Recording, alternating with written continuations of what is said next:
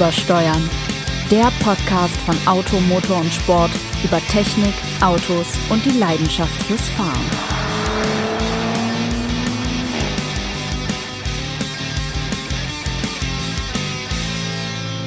Einen wunderschönen, einen wunderbaren, einen großartigen, schönen guten Tag wünschen wir Ihnen aus Büro 408 und zwar mein wunderbarer Kollege Jens Dralle, Chefreporter Automotor und Sport, der mit mir zusammen den Podcast Übersteuern direkt aus unserem Büro sendet. Das Büro der Superlative, wie ich ja jetzt schon gerade festgestellt habe. Deswegen auch den besten, den größten, den allertollsten Autoren von Automotor Sport. Sebastian Renz mit mir hier.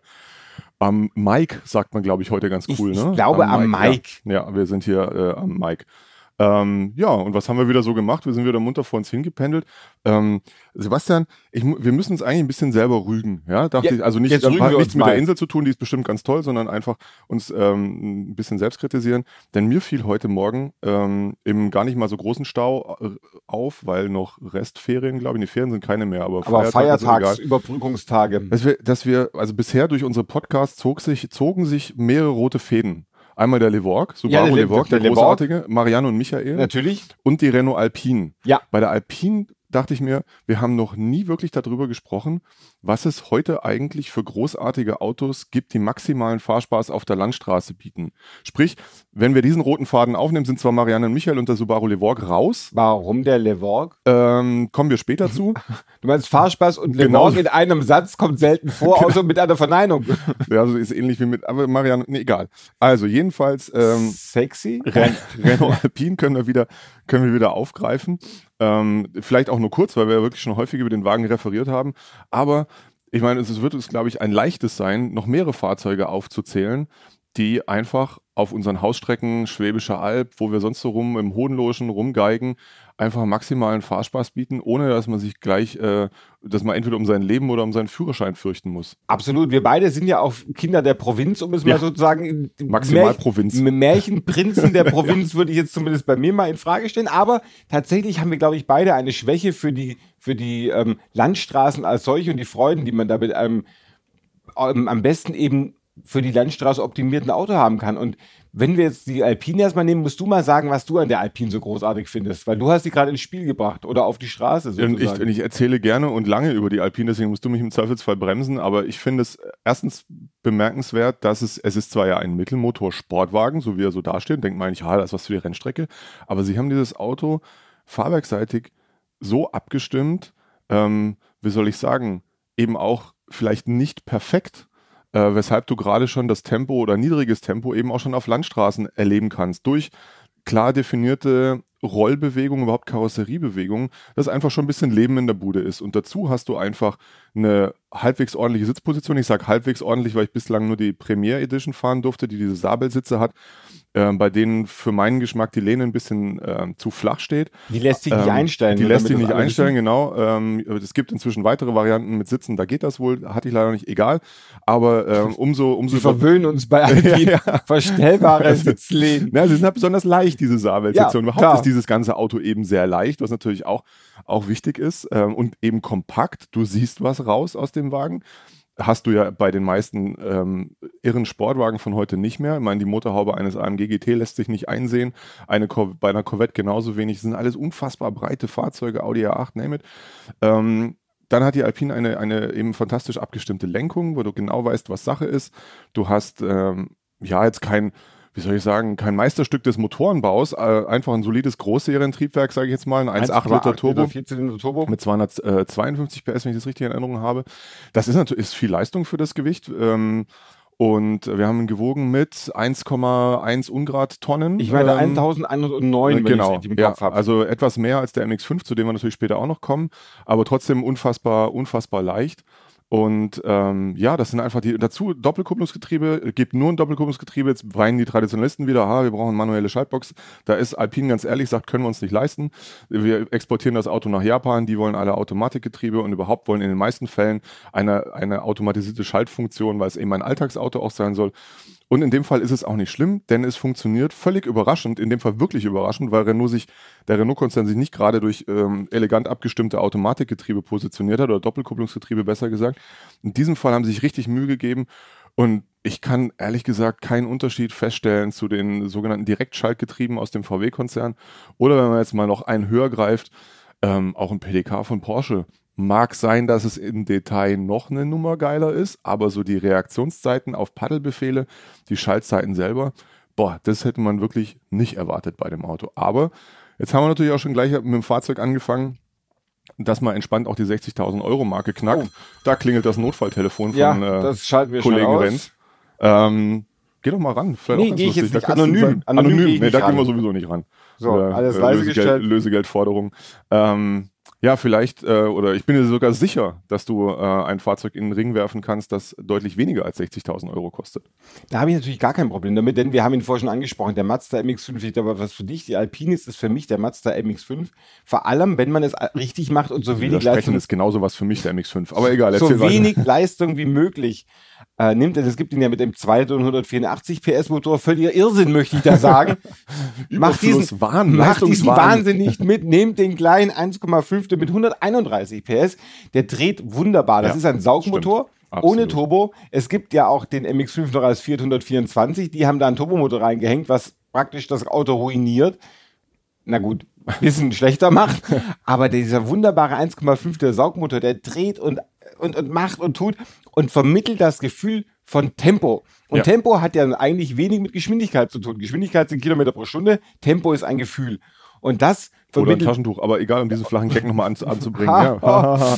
Wir erwähnen natürlich auch Softies, die übrigens nicht mehr von Ceva hergestellt werden, wie ich jetzt entsetzt feststellen musste, sondern von irgendeiner anderen kryptischen Firma. Egal, wir schweifen um ab. Gottes also, Willen, wir Tempo, sollten darüber schreiben, Tempo, die wahren Dinge. Die, die wirklich wichtigen Dinge, genau. Also das und, Tempo, und das, der, das, das sich der ähm, Mazda MX-5 spüren lässt, ist natürlich viel, viel höher, viel mitreißender als die wahre Geschwindigkeit. Man fährt mit dem Wagen durch die Gegend und, oh Wahnsinn, ich bin ja wirklich sowas von unfassbar schnell unterwegs. Schaut auf den Tacho 73. Aber äh, auch da sind es die Karosseriebewegungen. Der Wagen ist relativ weich abgestimmt, das heißt, er bewegt sich sehr, er driftet nicht mal wirklich, aber du denkst, er driftet, weil er so eine starke Seitenneigung hat und manchmal auch so ein bisschen ein leichtes Zucken in der Lenkung. Ja, aber er hat eben auch Hinterradantrieb. Er das hat ist ja das Hinterradantrieb. Das ist er ja hat das eine Schöne. perfekte Gewichtsverteilung. Ja. Mazda hat ja irgendwann mal gesagt, das ist für sie, der MX5 ist, ist kein Ding, womit sie Geld verdienen wollen, sondern es ist praktisch ihr, oh, jetzt können wir sagen, ihre Ikone. Ah, die, ja, stimmt, die Ikone. Ihre, ihre legendenhafte Ikone. Wir haben nur gerade Ikonenhafte Legende. Ja. Wir müssen das ja sagen, weil Ikonen sind nämlich Heiligenbilden der russisch-orthodoxen Kirche. Da werden wir unserem Bildungsauftrag gerne gerecht und Natürlich. erwähnen Viele das nochmal. Grüße an die russisch-orthodoxe Kirche übrigens. Jedenfalls eben der längs eingebaute Vierzylindermotor, dieses wunderbare Getriebe, das ja auch schon allein ein Grund ist, den Mazda MX-5 zu kaufen. Und ja. der Wagen kostet ja tatsächlich 23.000 Euro Liste. Es gibt ihn im Internet auch schon für 19. Und dieses Auto mit seinem Klappdach, das dich innerhalb von zwei Sekunden wirklich raus in die frische Luft setzt, ist, wie ich finde, das großartigste Landstraßenauto, das man sich vorstellen kann im Bereich des wirklich Erschwinglichen. Und das war er eigentlich schon immer. Und er kann auch nur mit, mit Klappdach, also mit Textilfaltverdeck ja. sein, weil diese RF-Variante okay, ich kann vielleicht sogar verstehen, wenn das jemand schön findet mit diesem Fastback-Design, aber Nein. bringt nur unnötig Gewicht, bringt nur unnötig Gewicht in die Kiste und wenn du einfach vom Fahrersitz aus mit einer Handbewegung das Faltverdeck öffnen und schließen kannst, besser geht nicht. Ja. ja besser geht nicht. Und ich gebe dir völlig recht, der 1.5er ist ein super Motor.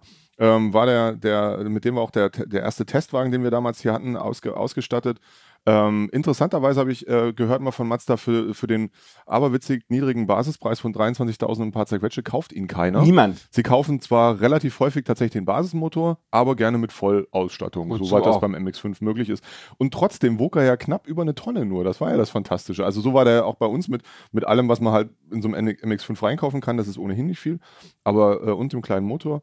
Das war fantastisch. Wobei jetzt nach der Modellpflege bin ich mir nicht mehr so ganz sicher, ob ich nicht vielleicht doch gerne den stärkeren 2 Liter hätte, weil der hat natürlich durchaus gewonnen. Also sowohl an Leistung als auch an erlebter, erlebter Geschwindigkeit. Aber lassen wir das. Wir können uns gerne darauf einigen. Mazda MX5 1.5, das ist es. Das ist einfach das großartige, wunderbare Auto, das wir uns eigentlich alle noch in der im, ja, in, der nicht, unter dem Carport, ja, unter dem Bus noch wünschen. Und das ist echt mein, mein großer Landstraßenheld. Aber es gibt natürlich auch Menschen, die sagen, Cabrio und sowas ist ein bisschen wenig alltagstauglich. Ich habe eben, so wie wir beide, wir haben ja auch keinen MX5, wir haben eben eigentlich nur ein Auto. Und wenn man sich jetzt auf ein Auto bescheiden müsste, Jens, also ein Auto, das den ganzen Alltag drauf hat, aber eben auch diese wunderbare Landstraßenfahrerei. Was, was wäre denn da dein Favorit? Tja, da könnte man jetzt natürlich ganz elegant auch den, äh, leider nicht billig, aber den neuen Dreier BMW mal ins, äh, ins Spiel bringen. Aber ich würde sogar, ich würde sogar noch ein bisschen günstiger, exotischer und im Zweifelsfall stärker gehen. Ich sag mal Hyundai i30N. Ich damit bin sind nicht wir bei den, damit sind wir bei den Hot Hatches. Ähm, und da gibt es äh, einige schöne Fahrzeuge, aber man muss sagen, auch im Jahre, was haben wir, 2019, 2017 kam er, sozusagen im Jahre zwei nach seinem, nach seinem Debüt, ist es immer noch ein echter Knaller. Und zwar, da machen wir jetzt auch gar nicht lang rum, da reden wir nicht lange über die 250 PS Basisversion, Nein. sondern gleich über den Performance, weil der Aufpreis von irgendwie 2000 Euro hat ja nicht nur mehr Leistung zur Folge, sondern eben auch noch größere Räder, Klappenauspuff und alles wunderbar. Das ist schon echt eine Bombe, das Ding. Ja, er ist nicht ganz so, ah, wie soll ich sagen, ähm, voll alltagstauglich abgestimmt wie jetzt ein Golf GTI, sprich, er hat weniger Federungskomfort, ähm, aber immer noch ausreichend genug, um damit auch mal längere Strecke fahren zu können. Er ist ja, er ist ja wirklich ähm, ein, ein echtes Spielzeug im wahren Wortsinn, weil du kannst praktisch alles einzeln einstellen in diesem Mhm. Fahrzeug. Also von ähm, Motorkennlinie, Lenkungskennlinie, Arbeitsweise des Sperrdifferentials an der Vorderachse, Klappensteuerung des, der Abgasanlage, alles. Machst du Ja. das dann auch? Also fährst du damit wirklich rum? Also ausprobieren tun wir es ja alle mal. Aber wenn du jetzt so ein, so ein i30N hast und sagst, so, jetzt fahre ich mal damit, stellst du das alles auf dich wirklich ein oder sagst du, eigentlich ist die Grundkonfiguration von dem Auto so gut, dass ich diese ganze Verstellerei nur als Spielerei verstehe? Ja, ist ja eigentlich, ist beim Nissan GTR ja auch schon so gewesen. Es ist schön, diese Theorie zu haben, aber die Leute, die so ein Auto entwickeln, die machen das ja auch nicht zum ersten Mal. Die können, also für Hyundai war es zwar das erste Mal, aber die, die da hinter dem Projekt stecken, die haben das schon mal für andere Hersteller gemacht, BMW unter anderem. Die wissen schon, was sie tun. Und ich muss sagen, auf Landstraße fahre ich den Hyundai eigentlich am liebsten im Sportmodus. Also es gibt, äh, gibt noch eine extra, etwas extremere Variante. Ähm, da werden halt die, die Dämpfer dann, dann relativ straff. Aber ähm, das ist, da passt dann auch alles. Es ist, bei mir ist es meistens so, dass ich dann am, eher mal mit der Lenkungskennlinie hadere, weil ich eigentlich, ich mag zwar, zwar direkte Lenkung, aber nicht besonders diese, diese künstliche Straffheit, die viele Menschen gern mit Sport, äh, Sportlichkeit in Verbindung bringen. Für mich darf das ruhig gleichgängig sein. Porsche macht das lange vor. Der Hyundai kann das eben auch. Und ähm, ja, ich, äh, deswegen fahre ich den gerne in Sport und mag es einfach, wie das Ding um die Ecken pfeift, welchen Grip der hat, ähm, wie er dich integriert. Natürlich ist es ein Hot Hatch, also ein Kompaktwagen. Du sitzt natürlich höher, deutlich höher als in einem MX5 oder in einer Alpine. Wem das immer noch zu hoch ist, für den hat Hyundai ein paar schöne Recaro-Schalen im Zubehörprogramm. Da Mit verstellbarer Lehne. Ich glaube ja, ich weiß es nicht, ich habe nicht nachgeguckt. Ähm, und für, für, die ganz, für die ganz heißen Trackday-Freunde gibt es auch Tada, Cup-Reifen. Ah. Ähm, aber das ganze Auto für nicht mal 35.000 Euro äh, mit eigentlich allem, was man so braucht, das ist schon, also Liste und wer zahlt halt schon Listenpreise, das gibt es ja eigentlich sonst gar nicht mehr.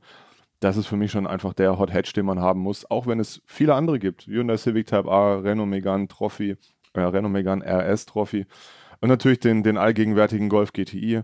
Aber mir wäre es definitiv der Hyundai. Hast du auch einen Hot Hatch, den du gerne hättest? Ich, ich finde, was ich an diesen Hot Hatches toll finde, ist erstmal die Tatsache, da sind 250 PS und 250 PS. Man muss sich immer vergegenwärtigen, diese Hot Hatch Liga fährt in einem Leistungsbereich, das war 1989 der Porsche Carrera 2. Ja. Also vor 30 Jahren hatte der praktisch beste Basis Porsche so viel Leistung wie heute ein dahergelaufener Hot Hatch. Ja. Und sie sind, haben, sind vor allem alles Autos, mit denen man den ganzen Alltag bestreiten kann. Absolut. Selbst der Performance mit 275, die 25, 25 PS extra machen den Wagen kein bisschen weniger alltagstauglich. Ähm, ich bin ja eigentlich immer ein großer Fan der einen Klasse drunter noch gewesen. Also diese Hot Hatches, äh, die natürlich ursprünglich aus der Kompaktklasse stammen, sind natürlich inzwischen in einen Bereich gewachsen, der, sagen wir mal, die, die Alltagstauglichkeit, den Komfort, das Raumangebot, alles zu einem wirklich soliden äh, Gesamtgefüge hinbringen. Aber ich mag eigentlich immer Autos, die noch ein bisschen kleiner sind. Mir ist es deswegen so aufgefallen, weil ich vor einigen, äh, vor einigen langen Mon Monaten mit dem Porsche Panamera, der nicht Kombi heißt, unterwegs war. Ah, Sportstourismo. Sportstourismo war ich unterwegs. Und für den Wagen muss die Welt ja eine Einbahnstraße sein, weil der so breit ist, dass du eigentlich keinen Gegenverkehr erwarten darfst. Ja, und weil du so schön tief drin sitzt, Ja, du siehst ja auch nichts von der Breite. Das ja genau, du kriegst nichts mit, du siehst auch relativ wenig von dem, was dir entgegenkommt. Aber danach fuhr ich dann eben mal mit einem VW Up GTI. Und dieses das sind Auto sogar zwei ist Klassen schon drunter. das ist sehr, Ja, sehr klein. Das, ist, das Auto ist so klein, so schmal und das ist eigentlich das Schöne, wenn du auf einmal merkst, dass du nicht nur eine Linie hast, die du fahren kannst und die Straße so breit ist, dass du auch so ein bisschen variieren kannst. Der Ab wiederum war jetzt, fand ich, als GTI eine Enttäuschung. Ja? Da fand ich den normalen Ab eigentlich toller mit 90 PS, weil der dieses Quirlige hat, dass der GTI nicht in einem so größeren Maße bietet, als dass ich ihn kaufen würde, weil er eben auch straffer abgestimmt ist, merkt man nicht so viel von dem. Der normale Ab mit TSI, TSI mit 90 PS, der bewegt sich ein bisschen mehr, da passiert ein bisschen mehr, das macht mir persönlich ein bisschen mehr Spaß. Aber was ich tatsächlich noch am allermeisten vermisse, ist einfach der alte Renault Clio RS Ja. der auch nie mehr wiederkommen wird. Ja. Aber es gibt auch in dieser Klasse meiner Meinung nach einfach nichts, was, was das ersetzen kann. Der aktuelle Clio, Nee, Ist der jetzt nicht- ist der es nicht nicht. Aber ich würde, würde mal sagen, ähm, ich, ich hätte einen, das ist der Ford Fiesta ST.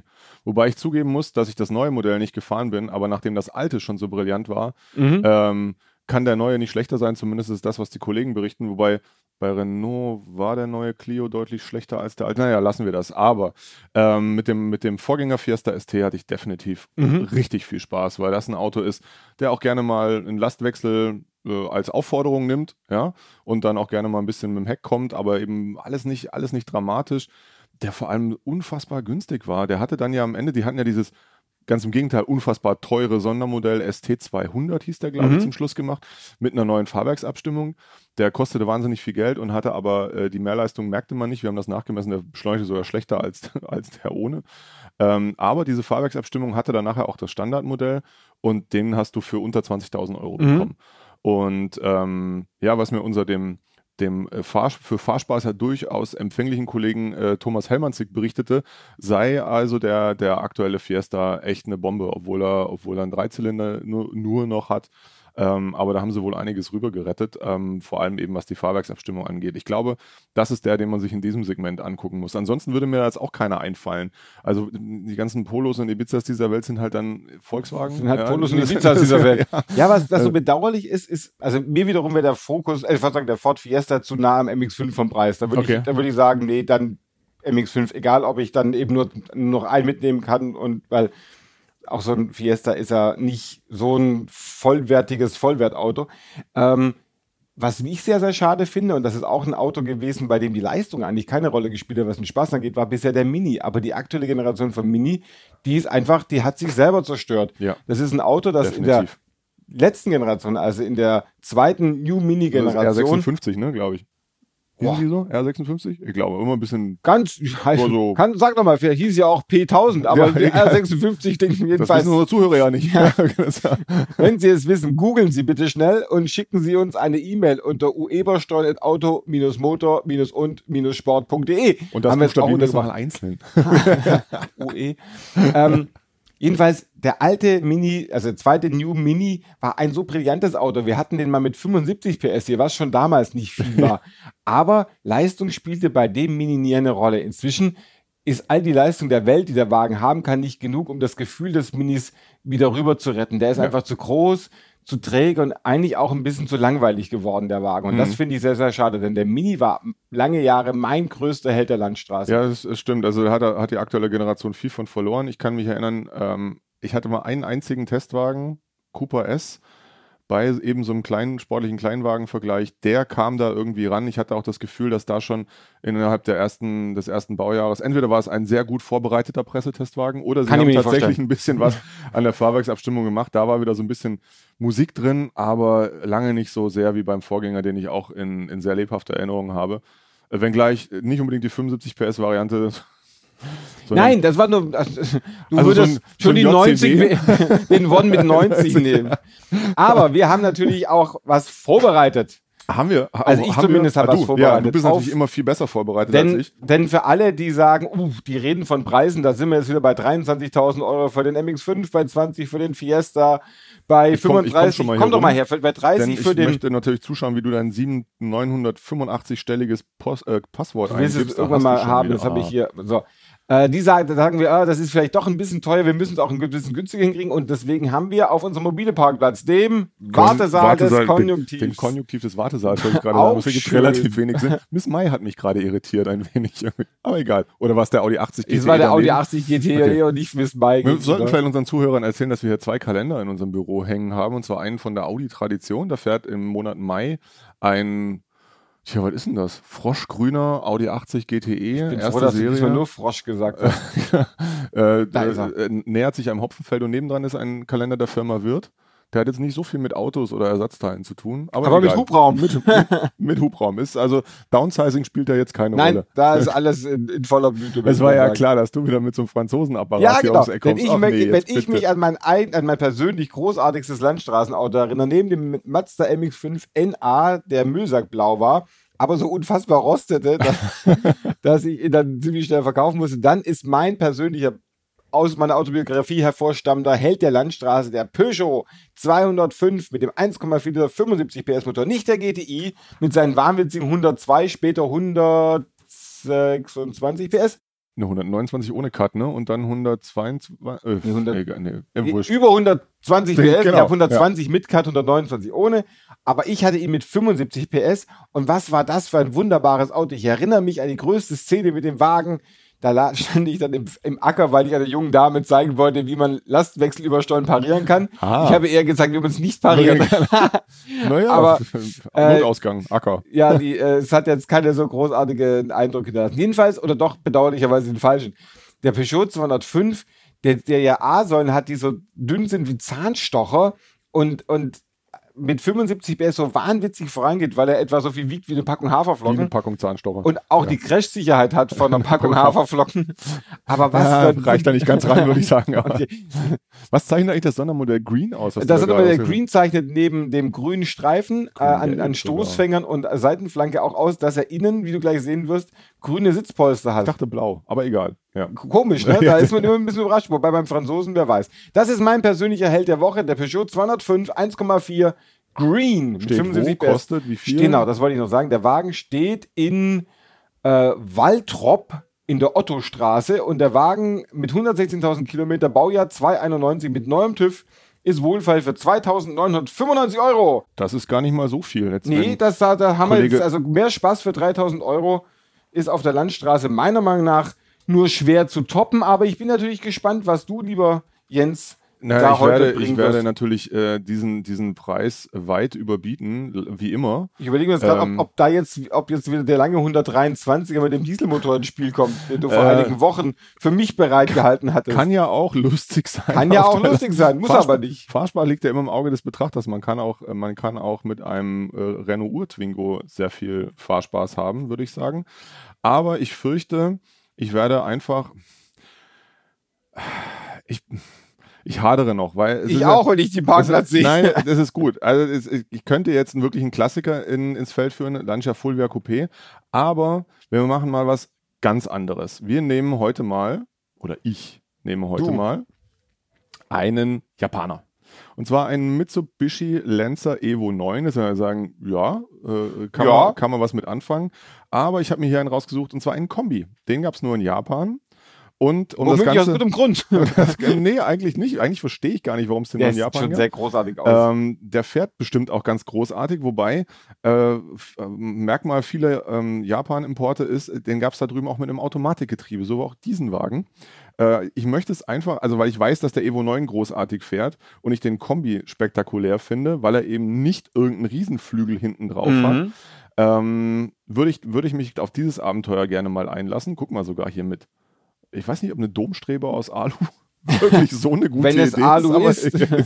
das bestimmt, aber na, hier noch mit Zusatzkühler und so wunderbar. Also, Rally Art. ähm, Der Wagen hat ja, das möchten wir dem geneigten Hörer nicht vergessen, vielleicht für den einen oder anderen noch ein anderes Problem, nämlich die, das Lenkrad auf der rechten Seite. Jens stört sich daran nicht, der ist auch mit dem Impresa damals immer so die Weltgeschichte. genau. Genau, also ich finde das, find das immer ganz un äh, unterhaltsam. Jedenfalls, ähm, wie viele dieser ähm, JDM-Fahrzeuge, 2 Liter Turbomotor, Vierzylinder, 280 PS. Der Evo 8 hatte nur 265, der Evo 9 hatte wieder 280.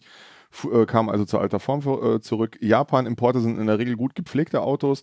Der hat sogar noch ein bisschen ähm, bisschen Zubehör. Äh, was auch noch, was er auch noch hat, ist die 180 km/h Sperre, die auch die japanischen Autos auszeichnet. Die dürfen dann nämlich tatsächlich nicht schneller fahren, also alle.